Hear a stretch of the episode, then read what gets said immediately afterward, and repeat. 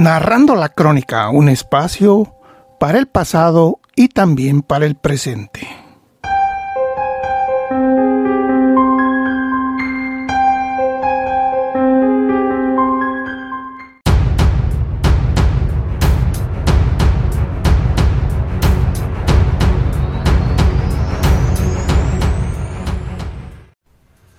La descripción más antigua que se tiene de Pajacuarán es del siglo XVI, del año de 1543, cuando se escribió el libro de visitas de la Nueva España. Libro que se tiene en manuscrito. Allí se asienta lo siguiente.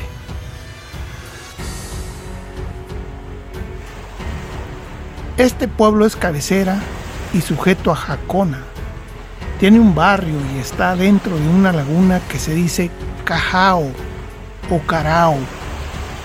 Son 34 casas y 366 personas y está asentado este pueblo en una isla de una laguna grande que está en los pueblos de Ábalos. Se dice Chapila. Es tierra caliente y da seis indios de servicio y ordinarios y hacen una cementera de maíz de sembradura haciendo una aclaración,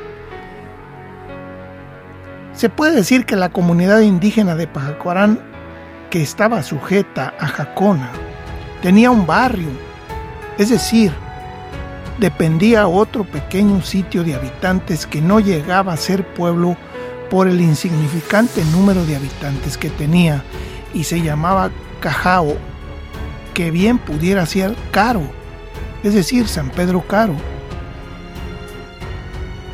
Después la descripción se realiza diciendo que tiene 34 casas en la cabecera y 366 personas sujetas, es decir, entre Pajacuarán y Caro. Y remarca esta descripción que está el pueblo de Pajacorán asentado en una isla de la laguna, de una laguna grande de los pueblos de Ábalos, es decir, Chapila, que seguramente el escribano quiso decir Chapala.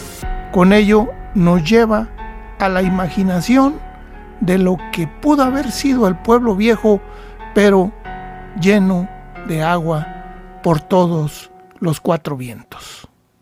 Es así como hemos escuchado la primera descripción de Pajacuarán del año de 1543.